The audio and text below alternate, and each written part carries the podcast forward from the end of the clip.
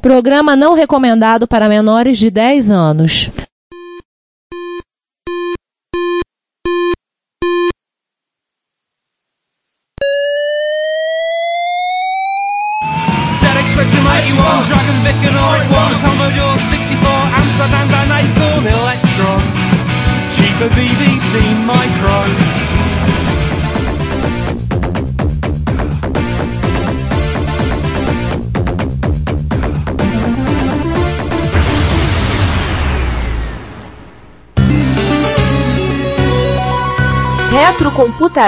Porque velho é o seu PC.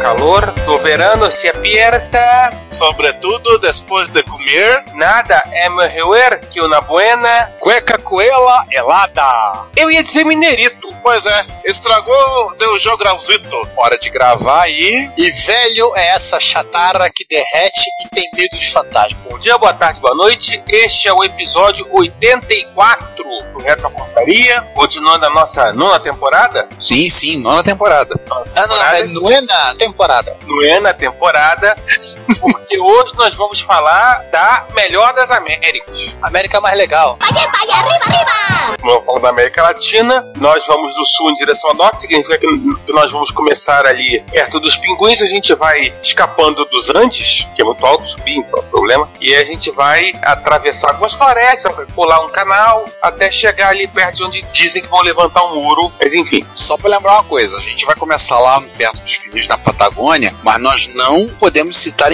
ingleses lá sob pena de apanhar feio do pessoal lá se a gente falar. E lembrar que lá a gente tem que falar Malvinas. Ai, caramba! E lembrando também que, até onde sabemos, pinguins não desenvolveram computadores, então pode ser mesmo. Só que é. ficaram éficos. Eles estavam muito ocupados dando volta na Antártica.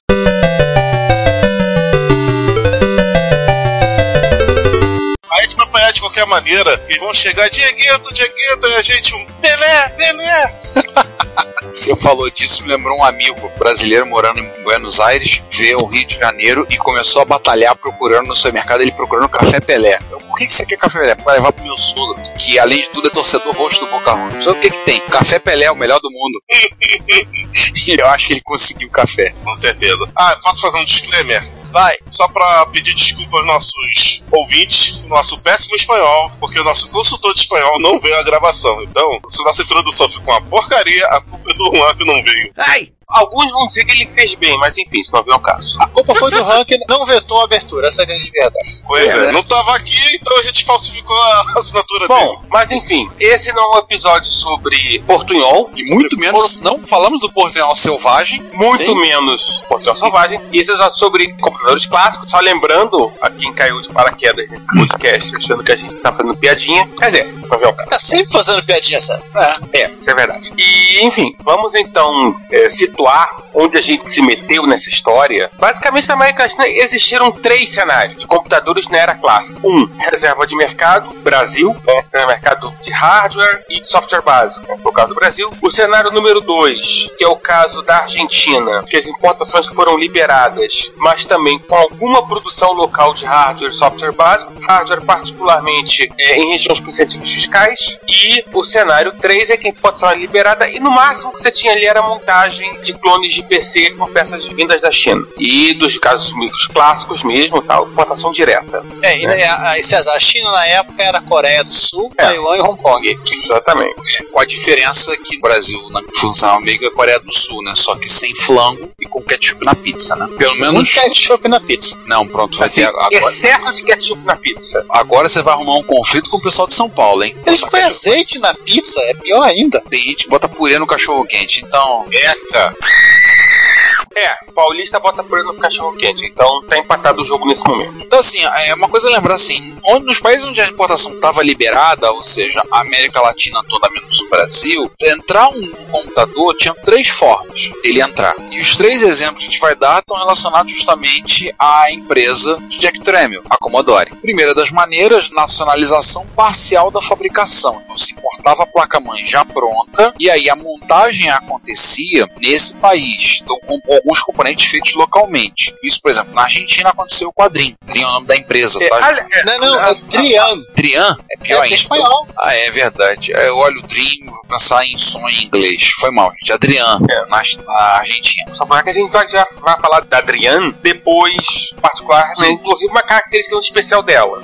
Sim. Segunda maneira que tinha era a montagem do equipamento adquirido em regime de OEM com todas as peças vindas de fora. Exemplo clássico, a PCI no Brasil, que ela fez com a linha Amiga. Isso lá já no final dos estertores da reserva de mercado. Não, já tinha, já tinha acabado. Depois do fim da reserva de mercado, eles entraram. Ah, foi, foi em 92, a reserva de mercado acabou em 91. É. E você tinha a terceira maneira, que era uma empresa local, que ela, por conta própria, fazia importação, enchia um container, mandava vir, e aí ela revendia aqui, que era o caso da CPL Computadores Personales no Chile. Quem fazia esse caso de- durante a reserva era a empresa, assim, que eu me lembro, empresa de videogame, com uma, uma Polivox barra Gradiente com a Atari, eu ia falar Epic, a Digiplay, é, que é a Epic, Não, não, não. é Aí, não- chave Aham. no caso do Intellivision. Mas aí, João, aí é no aí Juan. Aí é no caso igual o da Adriana, na Argentina. As placas vinham pré-prontas e só encaixotava aqui com alguma nacionalização. E olha, eu acho que tecnicamente falando, a nível de, de burocracia, funcionava até com a própria Philips do Brasil e a Philips lá de fora. É, né? também, né? Porque por conta dessa pauta, eu acabei lendo a lei da reserva de mercado, tá? A Philips podia fabricar coisas aqui nos municípios da Zona Franca de Manaus para exportação, qualquer coisa. Então, para ela, era, podia fazer um, um Odyssey para os Estados Unidos, para a Europa, que- era aquele nome, o Videopack, né? Ou para o. Brasil. A diferença é para que caminhão eles colocavam as coisas. Ou seja, o Odyssey brasileiro ou americano só trocava que um tinha um doisinho, o outro não tinha um dois. Olha, é bem capaz. Eu lembro que na década de 80 tinha gente que estava ofertando na uma eu acho, eu vi isso, foi numa, ah, foi numa carta. Era uma empresa de Manaus que vendia MSIs da Philips aqui no Brasil. Era a empresa do Carlitos Amit, ele, É. mas não era da Philips que ele vendia, não. Ele vendia virado pro Japão. Eu sei porque eu Não. vendi camisa pro Zamit há pouco tempo pelo Ah. Mercado Livre. Não, não, mas falei eu.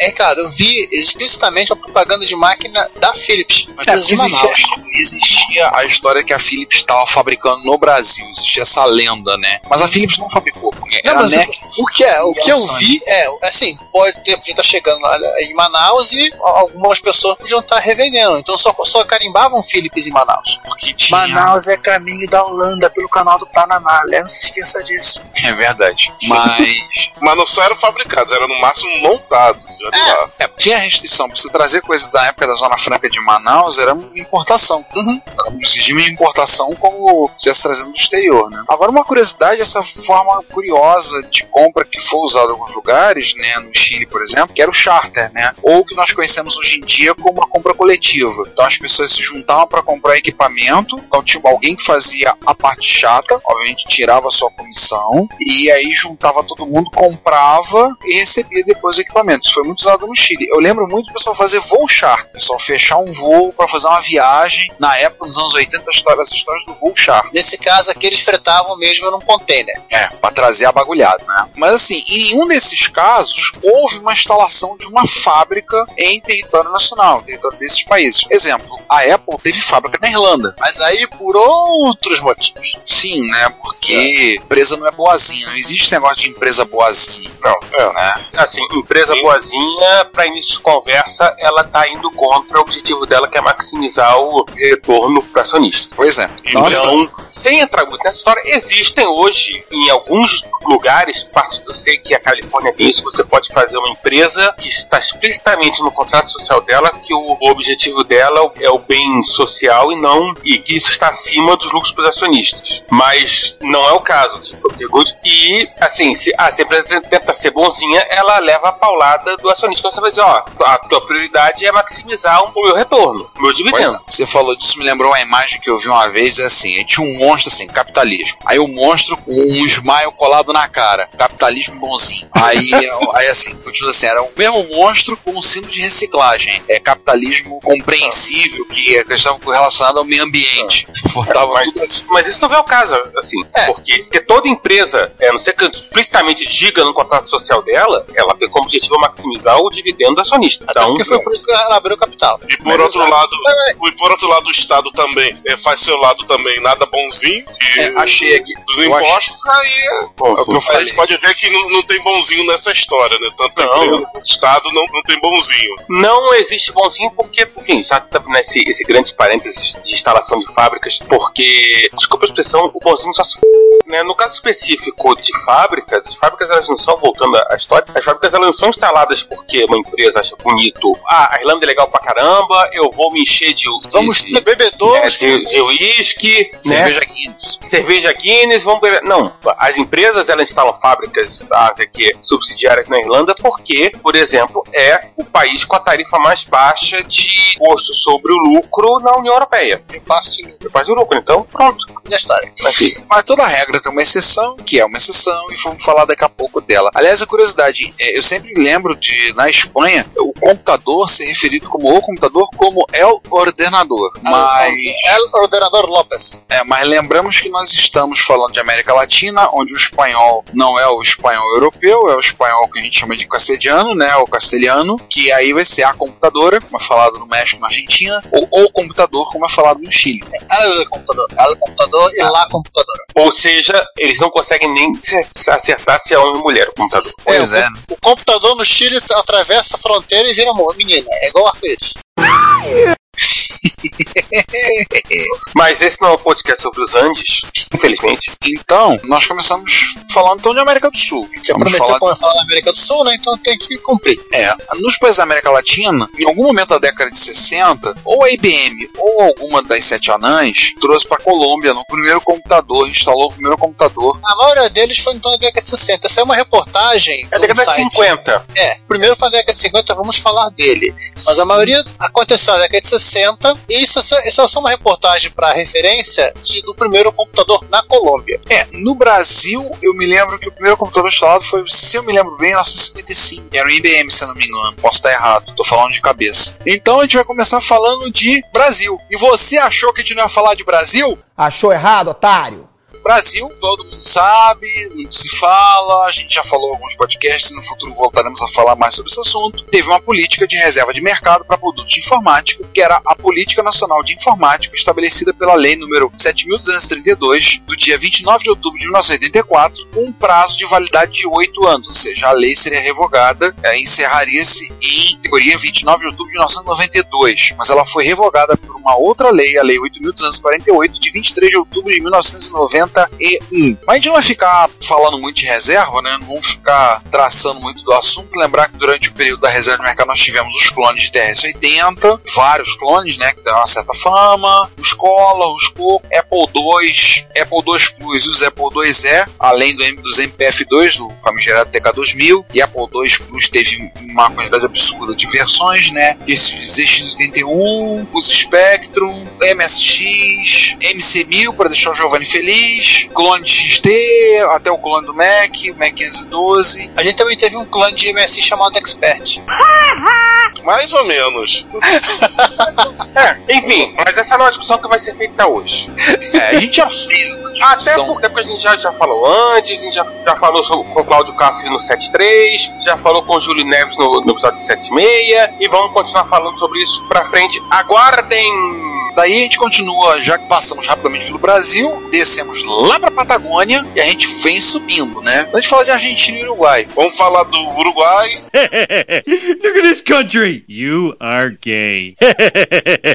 que estão tão perto da Argentina e do Brasil, ele poderia se dar o luxo de comprar os equipamentos de ambos dos dois lados da fronteira. É, vale lembrar que o Uruguai, na verdade, o pessoal do sul fala, ah, é a província Cisplatina. Daqui a pouco se enfesam, invadem e vão, vão querer transformar o Uruguai numa grande churrascaria. Ou aquele lugar pra fazer uso daquela plantinha, né? Verdinha maneira. Liberdade pra dentro da cabeça.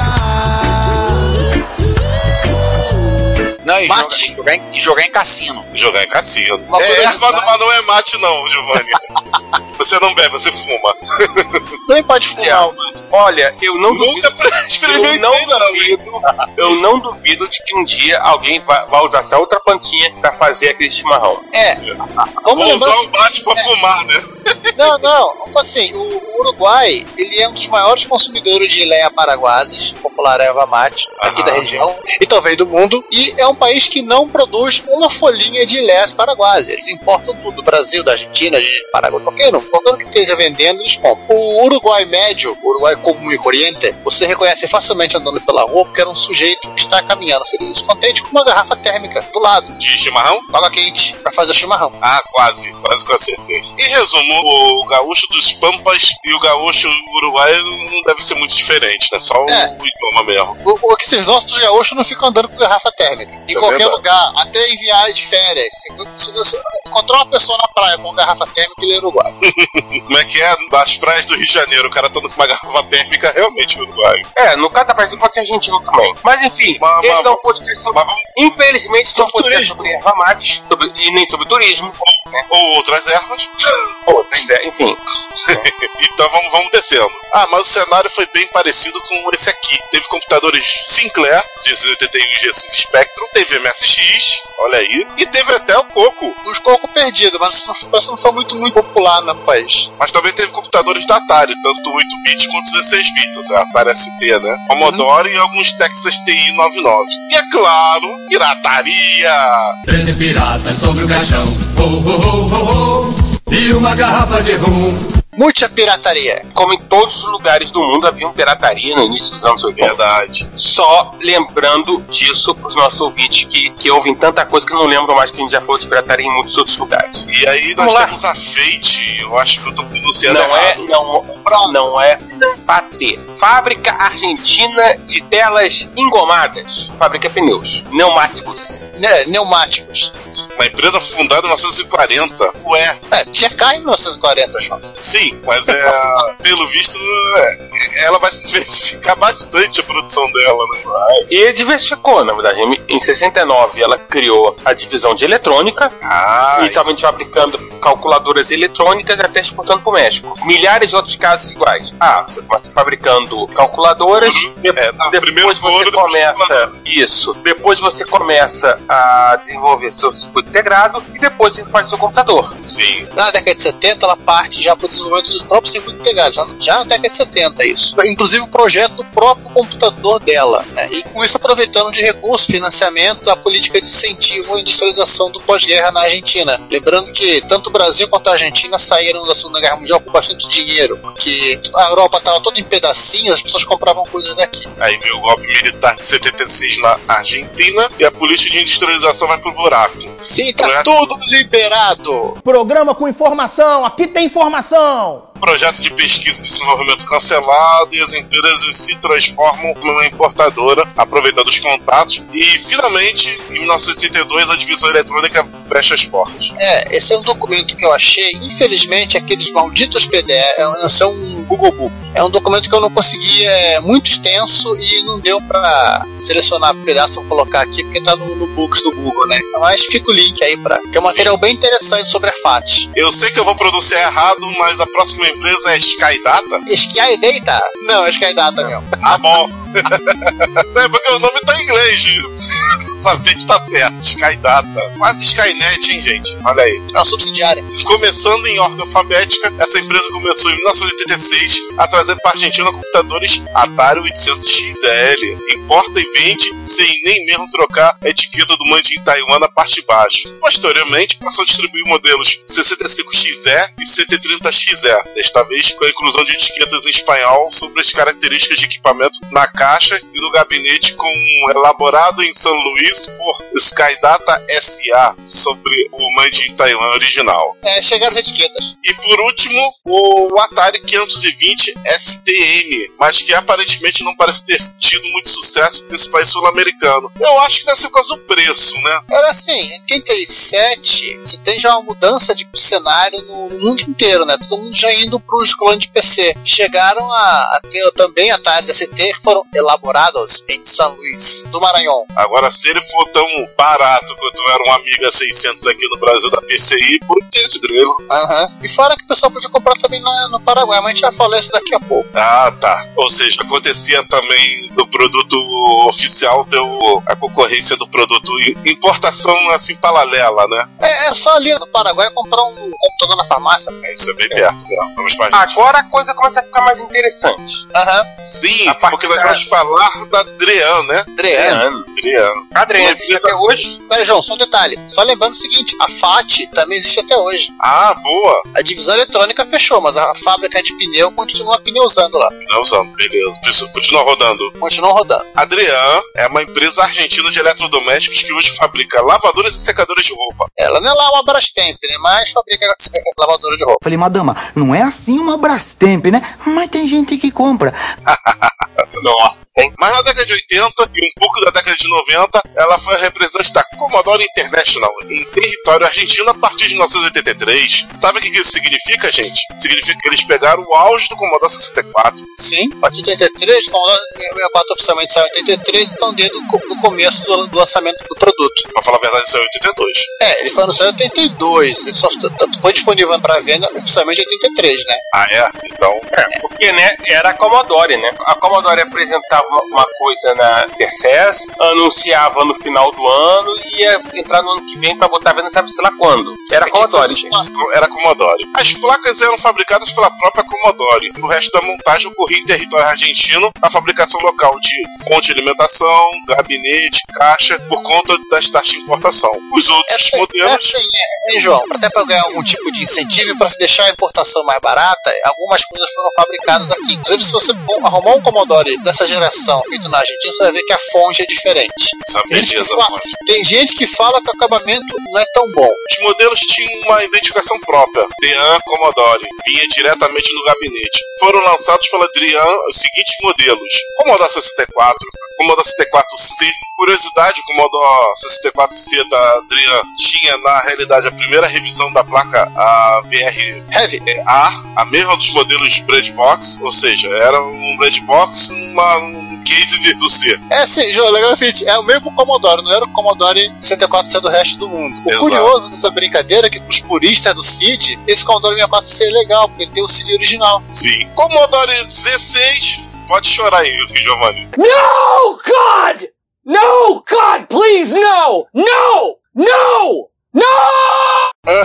e o Commodore 128. Deixa eu só fazer um parênteses sobre a Adrian, que eu sempre ouço só falar. Muita gente achava, pelo menos aqui no Brasil, de colecionador, achava que os produtos da Adrian eram piratas Pirata. argentinos. Não, E não eram. pre- E, e tinha um preconceito com o Adriano. Já, ah, não, você pegou o Commodore da Adrian, Não, não é.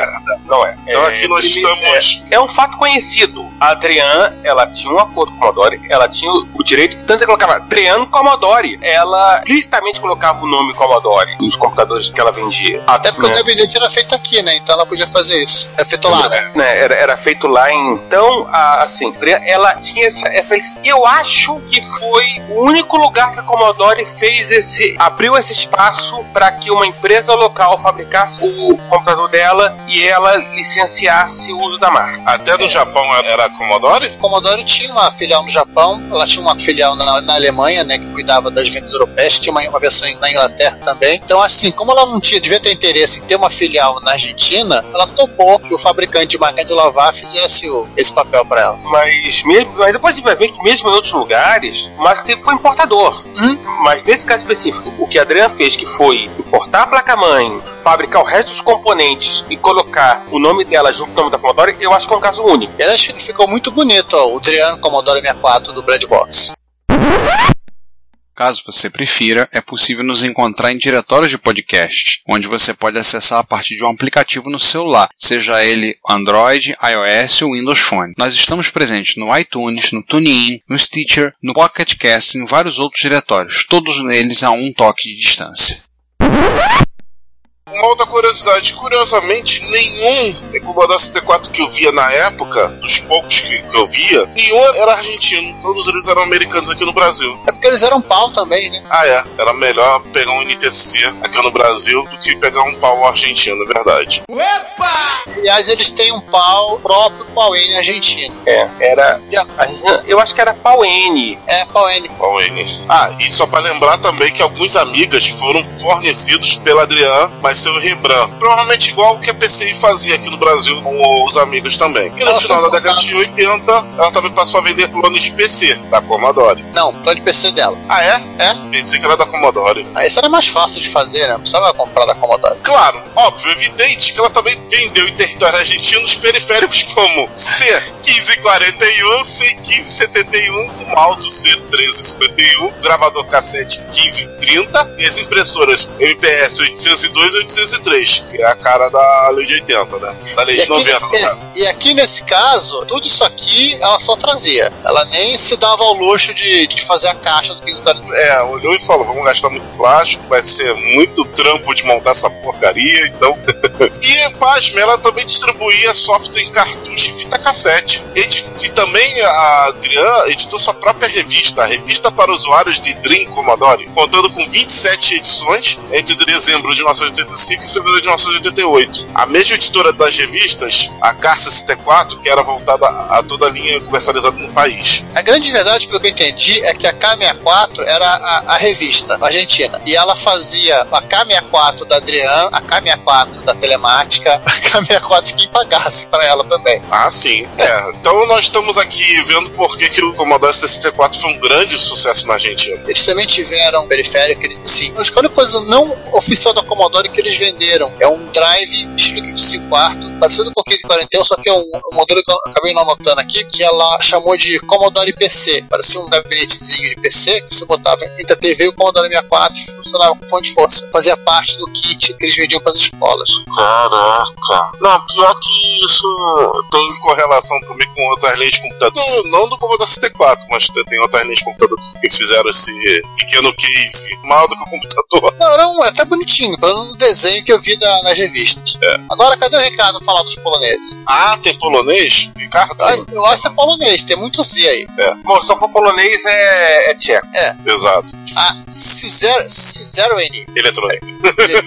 Acho que era Serzo N. Serzo N. Serzo N. Eletrônica, ou como nome oficial, porque ela existe até hoje, a Motores Serzo N, a URL, a URL, deixa a URL o pessoal passou a conhecer, é uma empresa de motores elétricos, ela surgiu até antiga, e que no início da década de 70, ela começou a produzir motores de passo para as impressoras 5436 da IBM Argentina. Aquela coisa de nacionalizar a parte da produção. A IBM da Argentina estava querendo, montou uma planta para fabricar as impressoras no país e procurou uma empresa para fazer o motor de passo. Isso gerou uma relação da equipe, equipe da planta da IBM e da própria empresa a CZ aí e acabou surgindo a ideia, vamos fazer calculadora também. Todo mundo tá fazendo calculadora. Era moda na época. E ela contratou, pegou esse pessoal, mais precisamente, ela contratou o Hugo Mazer e o Oscar Kripa, que eram da IBM, para fazer o projeto da calculadora deles. E, assim como aconteceu com a FAT, após o golpe de 76, liberaram a importação de calculadora e eles acabaram desistindo desse negócio de fazer as maquininhas de calcular. Porém, Mas- a CZN Eletrônica continuou ainda fazendo outras coisas. E quando explodiu, né, César? Quando explodiu os computadores pessoais no começo da década de 80, opa, achamos uma coisa legal pra, que a gente pode fazer aqui. Eles, ah, acho que legal, foram procurar um parceiro, acharam a Sinclair Research, não sei o que, começaram a conversar, estourou uma guerra, estourou a guerra das Malvinas. No meio do período aconteceu uma guerra.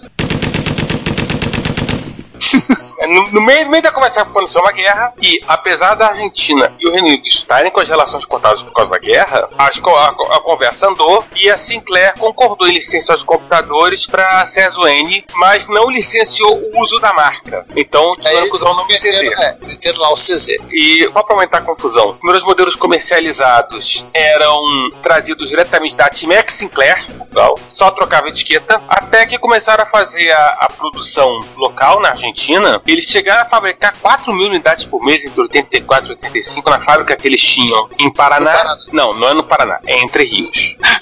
é, Paraná, no caso, é uma cidade. Até que em junho de 86, um, um incêndio, um curto-circuito, aquele curto-circuito maroto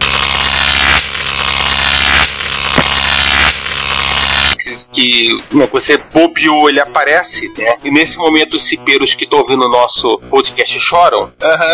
Destruiu a fábrica. Esse curto-circuito gerou um incêndio que destruiu a fábrica inteira. O que significou que ficou um bom tempo fora do ar. E quando voltou, quando conseguiu retomar a produção, o mercado já tinha partido para outro.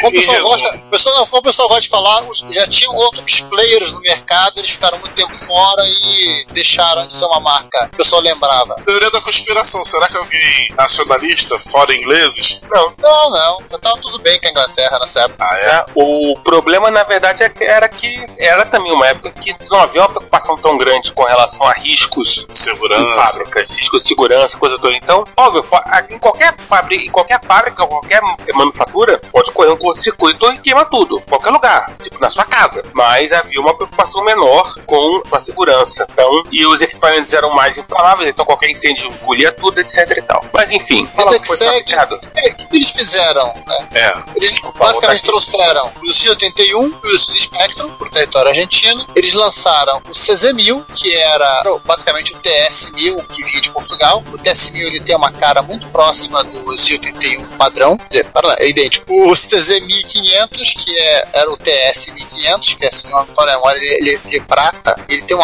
jeitão de TK-35. E é já fabricado no território argentino, o CZ-1000 Plus e o CZ-1500 Plus. Eles eram pretos também, eles tinham teclados com teclas pretas de silicone e um gabinete que lembrava pouco os Spectrum Plus. Uma era um gabinetezinho um pouco maior. Dos Spectrum, trouxeram o, Z- o CZ-2000, que basicamente é o TS-2000 em português. Opa! É o E CP400? Não, ele, ele é a cara do Spectrum. Ele é igualzinho o Spectrum, o Spectrum 48. O, o que é cara do, do CZ-400 é o CZ, acho que é 2048 ou 2064. Ah, é. 2064. É, é um troço assim. Aí eles fizeram lançar o CZ, CZ Spectrum e o CZ Spectrum, que tinha a cara muito próxima do Spectrum, e o CZ Spectrum Plus, que tinha a cara muito próxima dos carinhos. Não, o CZ Spectrum tinha a cara do CZ 1000 e do 1500 Plus, e o CZ Spectrum Plus era literalmente quase um clone do Spectrum Plus, que ela foi lançado no mercado um pouco antes do incêndio. E agora vamos falar qual é o player que apareceu pra. Não, não foi só esse player. Esse Eu, eu sei, mas, mas é talvez um player que todo mundo conhece. Aquilo. É, lembrar que a, a Micro Digital foi uma concorrente em território argentino e também no Uruguai, levando, vendendo as máquinas dela e concorrendo direto com a Caesar-N aí. Aliás, a impressão que eu tenho é que a, assim, das fábricas nacionais, a Microstal acho que foi mais agressiva em termos de expansão para o mercado externo. Sim. Do que a. Né, foi muito mais agressiva do que. Sim, sei, de repente alguém da Prológica que ainda esteja interessado na cotação será muito bem-vindo, pode nos ajudar nisso. Mas tudo leva a crer que a, a Microdigital teve um nível de agressividade de procura do mercado externo que outras empresas não tiveram. É a única empresa que eu lembro de cabeça, mas isso foi um pouco mais pra perto da linha de corte e tem mais a ver com videogame do que computador, é a Tectoy. A Tectoy foi super agressiva no, no mercado latino-americano. Aí eu acho que assim foi parte do acordo deles com a SEGA, né? É, tem a SEGA ajudando também Tipo ajuda. assim, a gente pode vender por aqui também? Ah, pode. É, porque o, segundo a Guerra dos Consoles, o livro, a Tectoy fez muito mais do que a Tonka fez lá nos Estados Unidos na era do Master System. Então eles davam muita liberdade pra Tectoy, Tectoy fazer essas usar. operações. Assim, de, assim, de certa maneira, de novo, não é um podcast sobre retro game, videogame, mas eu acho, cada vez mais eu me convenço disso, inclusive, que você não pode contar a história dos videogames da SEGA sem, pelo menos, contar da Tectoy. Sim. Lembrando que a Tectoy é filha direta das nossas queridas Display e Epicom, né? Que são o núcleo de engenheiros da Sharp, a grande maioria dos funcionários. Por isso que eu digo que a, a rivalidade com a Gradiente começou lá no Atari, se estendeu por MSX, por Nintendo e Sega. Sega e Nintendo, porque a Gradiente acabou primeiro fazendo, fazendo clone de Nintendo e depois pegando a, a Playtronic, a, a licença da Nintendo. Então foi uma rivalidade de duas empresas por uma década e meia. Durou um bom tempo, hein? Mais, mais ou menos por aí, porque quando é que a, a Gradiente devolveu a, a licença da Nintendo? Final da produção do GameCube. Até o GameCube ela, ela fez console aqui. Isso, porque isso que foi, foi quando a Nintendo saiu do Brasil. Exato. A Nintendo saiu do Brasil. É, é, começou a importar. chegada era o Wii.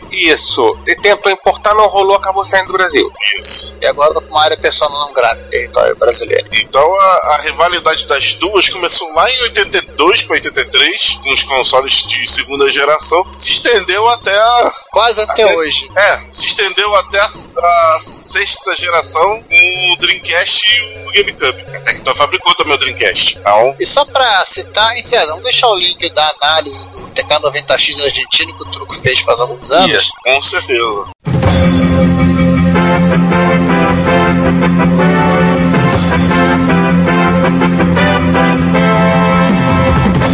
Se você quiser ajudar com o sustento financeiro desse podcast, você pode fazê-lo comprando o nosso material, que está à venda no Mercado Livre. O link está no site, no menu superior. Se você preferir fazer uma doação única via PayPal PagSeguro, contacte. Dependendo do valor, nós vamos até você para te agradecer pessoalmente. E desde já, o nosso muito obrigado.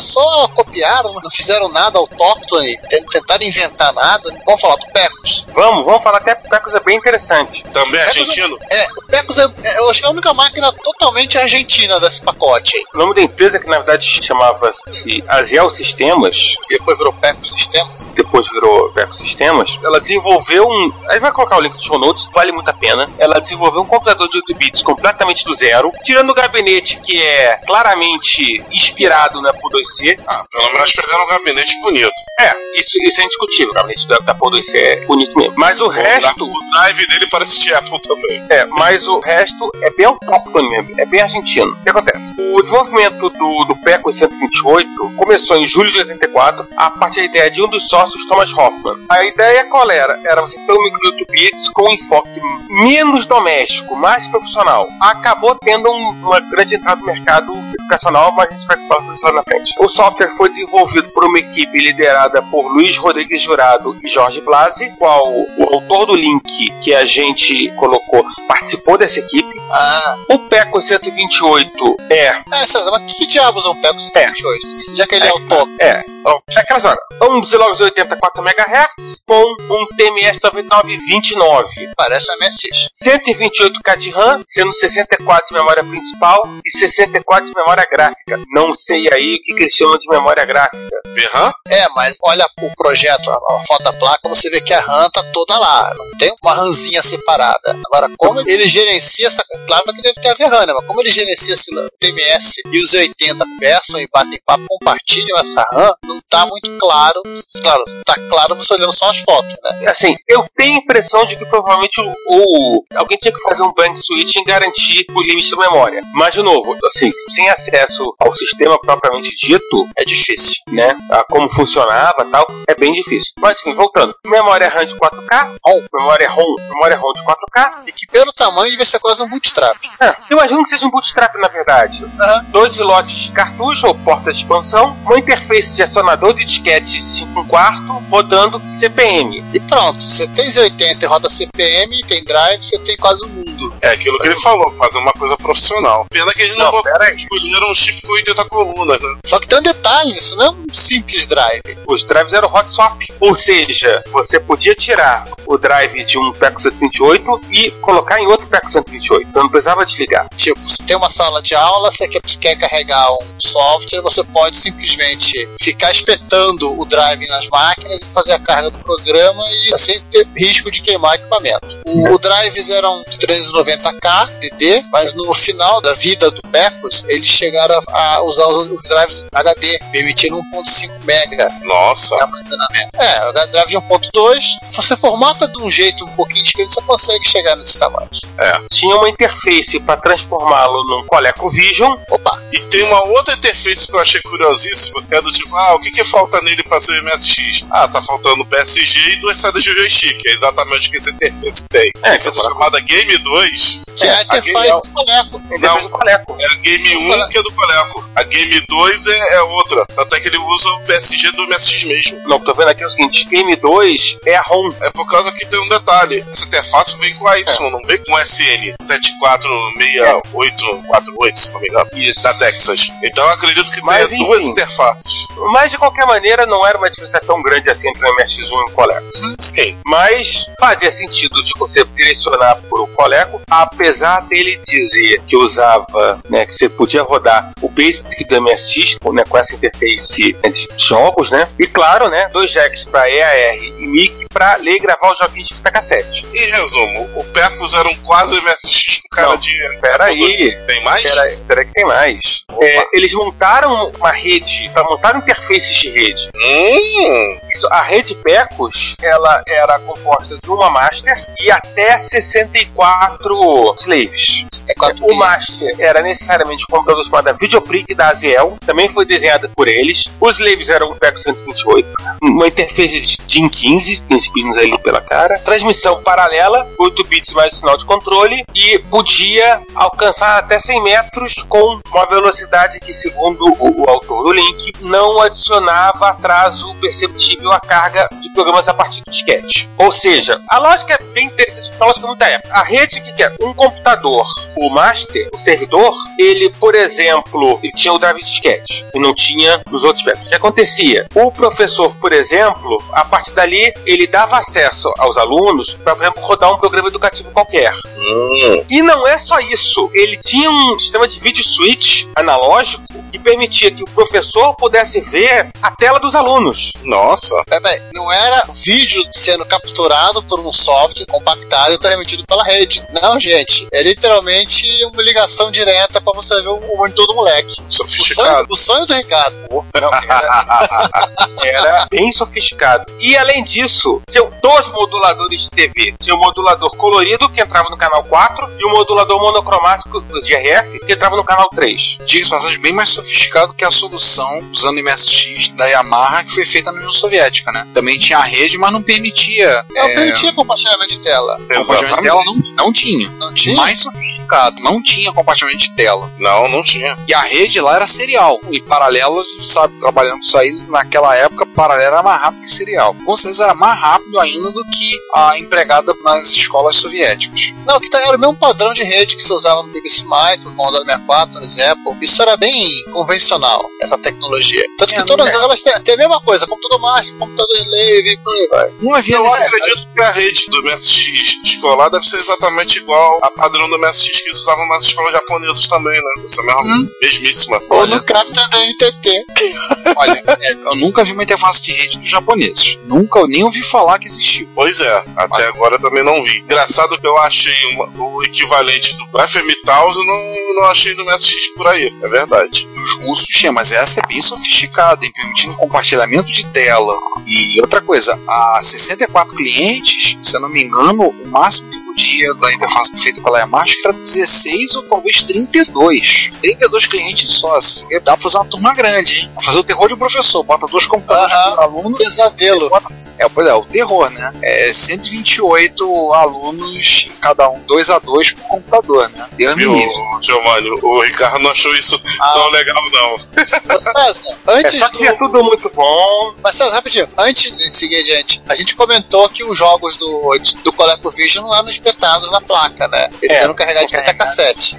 Cassete. Ah, provavelmente deve ter alguma modificaçãozinha ou nessa ROM ou nos jogos pra poder rodar com PSG do MSX. Ah, Não, parece que essa ROM, ela tinha tudo que era necessário para fazer a conversão do jogo. Só me permite um adendo, só que vocês já passaram, só voltar. Eu falei da rede montada pela Yamaha, é bem menor, só podia ter oito computadores. Ah, pô, é menor mesmo. eles pensaram nos professores. Poderia ter, é, número do switch aqui poderia tecnicamente de, poderia ter 16 até, mas na rede só oito computadores foram conectados. Mas, enfim, Né? É tudo muito bom, é tudo muito bem. Em 89, a Argentina degringola espetacularmente.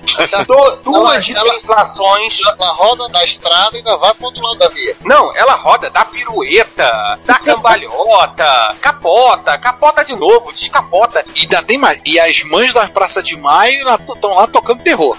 Duas hiperinflações importações 200% ao mês. Não, não havia como você olhar pro dia seguinte, quanto mais pra frente. E aí, um parênteses. Criançada, tem uma coisa, mais velhos vão lembrar disso. Talvez evitou que o Brasil tivesse entrado, talvez até antes nessa hiperinflacionária, que foi a correção monetária. Ou seja, basicamente, de uma certa maneira, todo mundo carregava o passo da, junto à inflação. Não houve correção monetária na Argentina. Então, quando a coisa explodiu, explodiu, explodiu de todas as maneiras possíveis. Espalhou pra tudo que é lado, em Espalhou todos pra os... tudo que é lado. E grudou no teto. Foram No teto. duas hiperinflações violentas em 89. E é óbvio que não, não havia como você fazer planejamento de curtíssimo prazo, quanto mais planejamento como faz uma indústria de médio e longo prazo, começou a- as dívidas começaram a entulhar porque ninguém tinha a menor ideia de como é que tinha que fazer para pagar a dívida. E além disso, simplesmente começaram a importar computadores, começaram a importar clones. O último desenvolvimento da PECOS foi o suporte a disquete de alta densidade no server. E aí acabou a ideia de você ter um computador autóctone na Argentina. Computador com Mas não acabou a nossa parte do podcast.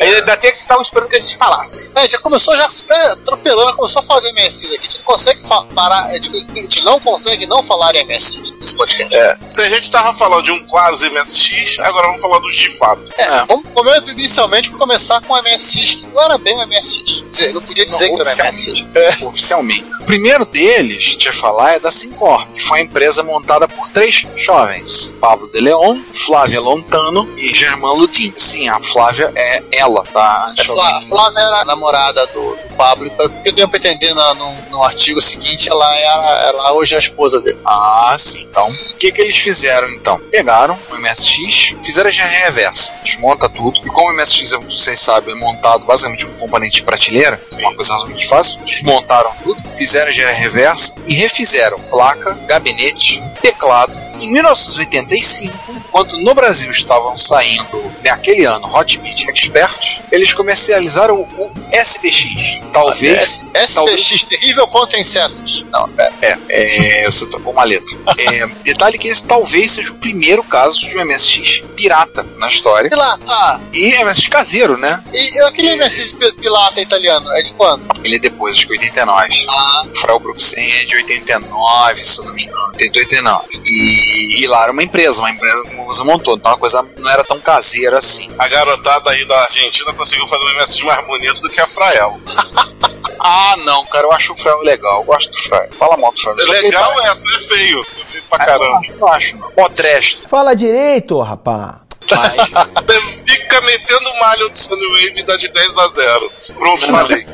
Sunwave é feio pra cacete. Pronto, falei também. Então, Esse não é um podcast pra discutir beleza de Mico. Como eles sabiam que o Mico era pirata, o nome era SBX, não era MSX. Não tinha no gabinete. E é uma curiosidade que eu não sabia. O nome Syncorp em homenagem a Sinclair Research. você pode ver, inclusive, pelo tipo de letra que eles usaram. É igualzinho a letra que os- o Sinclair usava nas empresas dele. Usa até hoje, né? Só faltou botar um arco-íris, né? Sim. Então, assim, era uma produção local, totalmente local. tudo feito. Caseira. O circuito impresso, cara, o gabinete devia ser vacuumforme, né? Eles, é, eu não sei. O gabinete foi feito na Argentina. As teclas eles compravam da FAT, alguma divisão de plástico da FAT, que conta artigo lá em cima do mssviva.com.ar. E a, a placa ele fazia numa empresa da, da própria Argentina e só se divertiam noite divertidas eh, soldando componente. E eles montaram cerca de uns 100 micros desses. Tá aí um MSX raro. É, um MSX não oficial raro. Sim. Aí daí veio, chegou uma outra empresa, uma tal de Telemática SA, no ano seguinte, 1986, e ela desembarcou trazendo os MSX fabricados pela Daewoo na Coreia do Sul em regime de OEM. Daewoo fez OEM para metade do mundo para vender MSX. Então tinha mercado árabe, é, no Oriente Médio, Europeu. europeu você tinha França, Alemanha, Espanha, máquinas de fabricantes diferentes. É assim, Você gente, tinha- você perdeu o RG no estacionamento da DEU, conseguiu buscar tinha um de MSX pra você. É, nessa base. Você tinha na Tailândia, eu, uma vez eu listei perto de seis, acho que são seis ou sete. E na Argentina também, que foi a Talent. Então a marca era do Micro Talent. O equipamento, ele, então ele vinha parte montado, mas ele é- o processo de montagem era feito lá na região, lá no sul da Argentina, na Terra do Fogo. Então provavelmente eram os pinguins que estavam montando, né? Pinguins escravos. Provavelmente, pinguins escravos. Até que chegou um pinguim azul querendo programar a libertação dos pinguins. E eles recebiam benefícios fiscais para montar lá na Terra del Fuego. Na época, porque a Argentina queria desenvolver a região, né? Afinal, até hoje, a Argentina você tem basicamente a região em torno de Buenos Aires, você tem Córdoba, tem um pouquinho Bariloche e o resto é pasto. É, tem o pessoal do norte, tem ali a, a capital, os arredores. Peguem o Google Maps e verifiquem isso. Aí de repente você começa a descer de Buenos Aires, a país acaba. É que tem uma cidadezinha perdida, assim, você vai girar a rodinha do teu mouse durante muito tempo até aparecer uma cidade lá no fim do país. Se vocês tiverem oportunidade, assistam. Tem um especial daquele programa de automobilismo Top Gear. Tem um especial deles na Argentina. É bem interessante que eles saem de Bariloche para ir até o Ushuaia. Já vou dando spoiler, eles não conseguem chegar ao Ushuaia. Porque você vai ter que assistir. Mas é bem interessante eles fazendo o percurso e Eu sei, porque eles são homem e homem não para pra perguntar o caminho. Pois é, não foi bem isso não, mas tudo bem. Eles passaram o resto daquela temporada toda andando sempre o Jamie Clarkson com a bandeirinha do Chile na lapela. Entendedores entenderão. E você vê eles descendo o percurso, você passa por uma cidade aqui, outra lá embaixo, outra não tinha. É praticamente um deserto de pessoas, tá? A área extremamente desabitada. A ideia, inclusive, que se citava era que a capital fosse transferida pra lá. Fazer tipo o que o Brasil fez com Brasília, né? Pra desenvolver o centro-oeste e jogou a capital pra lá. É, só que aí, aqui transferiu para uma área mais seca, lá também é uma, uma área mais fria, né? Sim, É, para não ficar mais, mais europeia. E aí que tá, com o dinheiro que o pessoal da Sincorp comprava, o valor que eles pagavam em um TMS, 99, 20, O 90, VD- o VDP, né? um VDP, a telemática É. comprava com uma máquina completa na DRU. Também vocês não precisam fazer muita conta, né? É, ela comprava a máquina, vendia com muito mais acesso ao mercado varejista e pronto. Pois é. E aí, pelas mãos da telemática que chegou, a telemática produziu pela DRU MSX1 e MSX2. Eu acho que a máquina fosse a IM, lembrar que se você puxar a relação dos fabricantes de MSX que estão no MSX Datapack, a telemática está listada. É, porque o, eu acho que a linha, particularmente o, o TPC 310, Que são os MSX2, né? que é um dos MSX2 da Talent, eu acho que a Talent tra- trabalhou em muita coisa nele. Aliás, só por curiosidade, a Talent foi a única OEM da Daewoo que fe- fez MSX1 e MSX2 com coreanos. Então, assim, vai lembrar, MSX1 foi os talents do TPC 200 e o DPC 200A, que você Foi encontra a vendido pro Chile e Uruguai. que e que você encontra a balde em qualquer mercado livre da Argentina e do Uruguai. Principalmente na Argentina você encontra a balde ele lá. E o MSX2, que era o DPC 310 e o DPC 300, também vendidos para o Chile e para o Uruguai. Esses são raros de achar. Já procurei, É. tudo bem. O, é, o o, TPC é mais interessante porque ele vinha pronto para ser combinado com um módulo de, de superimposer e digitalização que a própria Talent chegou a desenvolver. Sim. Além dos periféricos. digi- digitalizar. Exatamente. É, e aí os periféricos vinham, né? Vinha drive, cartão de 30 colunas. Tá, Então vamos usando o VDP o 38, né? O VDP, o V9938, que é o VDP do MSX2. Kit pra ligar em rede, esse não lembrava do kit em rede. Plotter, digitalizadora. Podemos dizer que a Talent fez a coisa da maneira mais certa que algumas empresas brasileiras. Né, e o mais legal é que o, né, o Talent, o TPC 310 vinha, vinha com Super Basic embutido. É, vinha, vinha com um compilador Turbo Basic, também conhecido como X-Basic. Cara, eu vou dizer uma coisa, a máquina Basic. Basic com. é um, é um micro bonitinho, mas vou dizer, ele é pesado. É pro vento do sul levar. Provavelmente, porque eu vou te contar, parece que botaram cimento dentro dele. Tanto é que era vendido como MSX2 Turbo. E, né, e além disso, tinha um menu de acessórios. Então você entrava com a combinação é, Left Control, Left Shift. Né, você tinha acesso à calculadora, ao relógio, a um puzzle, a um calendário, aos ajustes do sistema e ao easter egg dos fabricantes. Só da Thailand que fabricou. eram receitas de churrasco, não? Não, Ah, não, não era isso. Então esse MSX é diferente dos japoneses, que é o contrário. Ele entra com a switch, você tem que apertar tecla ou, ou o botãozinho, a chavezinha pra desativar. Uma coisa curiosa, a Talent patrocinou uma revista, que era a Load MSX. Eu tenho uma edição dela aqui. É, Boa. eu Legal, assim, é a K64 só pra MSX. tenho, eu tenho ela digitalizada. Hoje tem ela, tem várias edições dela, as quase todas estão disponíveis pra baixar. Sim, sim. Ela patrocinou a MSX. Não é nenhuma novidade. É, o que foi feito na MSX Micro no Brasil e, outra, e várias outras aí, não é nenhuma novidade Ao redor do mundo. ao redor de um patrocinar a revista.